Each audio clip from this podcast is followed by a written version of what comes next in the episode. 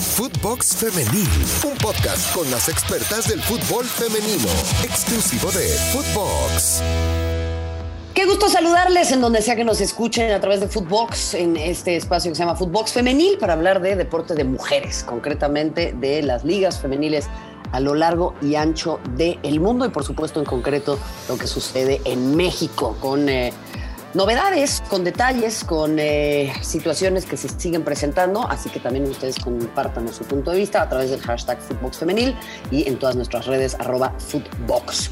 Estamos ya Sí, no lo puedo creer, ¿eh? es la jornada 8 de este torneo Grita México Apertura 21, en donde, eh, bueno, continúan dándose noticias, continúa siendo desafortunadamente también noticia el arbitraje, lo que no es noticia es que Tigres sigue de líder, ahí está Guadalajara, Monterrey, América, y bueno, completando eh, los primeros ocho, Santos, Tijuana, Atlas y Pachuca de cara a una nueva jornada de fútbol femenil en nuestro país. Pero esto no es la nota, la nota en esta ocasión tiene que ver con el VAR sí, eh, hay gente que está en contra, hay gente que está a favor, gente que dice que arruinó el fútbol, que no sirve de absolutamente nada, pero la realidad es que es una herramienta que permite, en el sentido estricto o en teoría, impartir justicia deportiva. Y es por ello hablando de justicia, sería importante que eh, los torneos del máximo circuito, porque yo me permito recordarles que este es el máximo circuito, esto no es un torneo amateur, esto no es una liga de expansión, esto no es un torneo que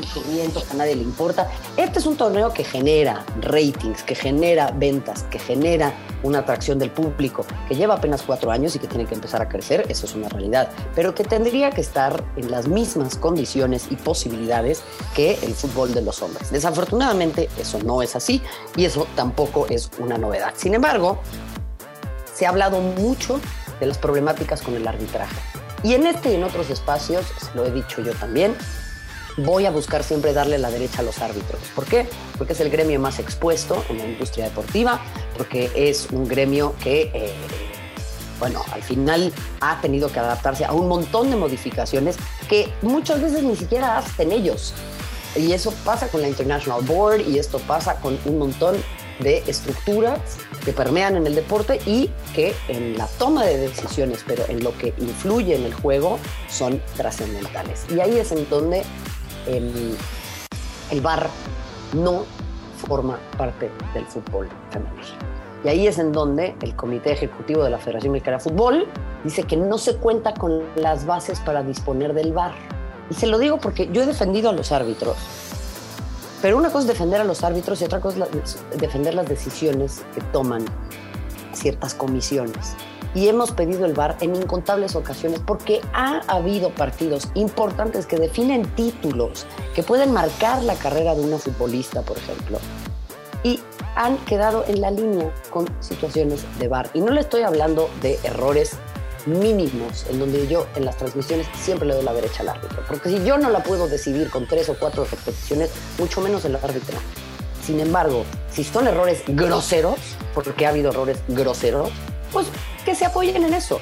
Pero si no tienen esa herramienta, estamos al horno. Entonces, se llevó a cabo una junta con la Federación Mexicana de Fútbol y las cabezas de la Liga Femenil solicitaron el uso del VAR. Se ha pedido en incontables ocasiones y no únicamente son estas personas, desde varios sectores hemos empujado por ello, repito, para que exista por lo menos una, una noción de justicia deportiva. Entonces, dice que no se puede. Y eso quiere decir que aunque equipos con alto poder económico lo puedan pagar, esto termina afectando a clubes que no tienen ni siquiera una televisora que los respalde con un par de cámaras y material para que funcione ante una emergencia de revisión. Es decir, se juega en lugar, mire, se lo voy a poner yo en, castellano, ¿sí? Se juega en lugares horrendos, en, en horarios horrendos. Y quiero decir horrendos en el sentido de que no corresponden a una primera división de fútbol. Entonces, si se está cambiando de jugar, no lo sé, en el Estadio Azteca a estar jugando en Cuapa, de estar jugando en cantera a jugar en Ciudad Universitaria, de jugar en Verde Valle a jugar en el, estadio de las Chivas, etcétera, etcétera, etcétera. Lógicamente no se va a poder disponer de esta tecnología porque tiene una enorme cantidad de complejidades técnicas para instalarlo, es usted para operar.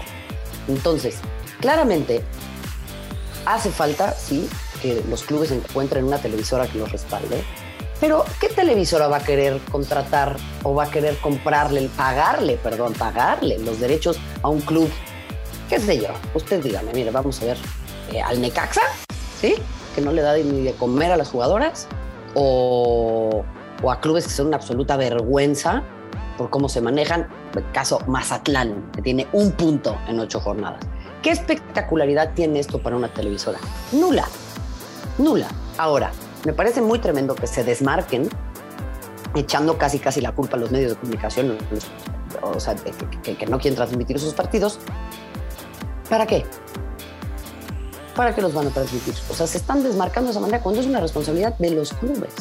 Ahora, la posibilidad no es lejana, pero hay que encontrar la manera de que todos los equipos tengan transmisiones dignas y con la capacidad de soportar la demanda eh, eh, para el uso del bar. Entonces, son poco más de 100 millones de pesos esto evidentemente lo tendrían que pagar los equipos, pero es que se les dijo, se les informó. Esto es una inversión.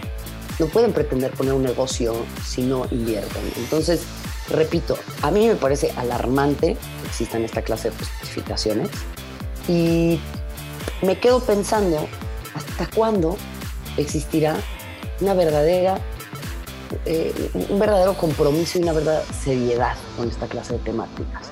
Porque ahí por el otro lado siguen teniendo a potenciales feminicidas que los contratan, les pagan una millonada y a nadie le inmuta. Entonces ahí no les preocupa el dinero, pero para esto sí.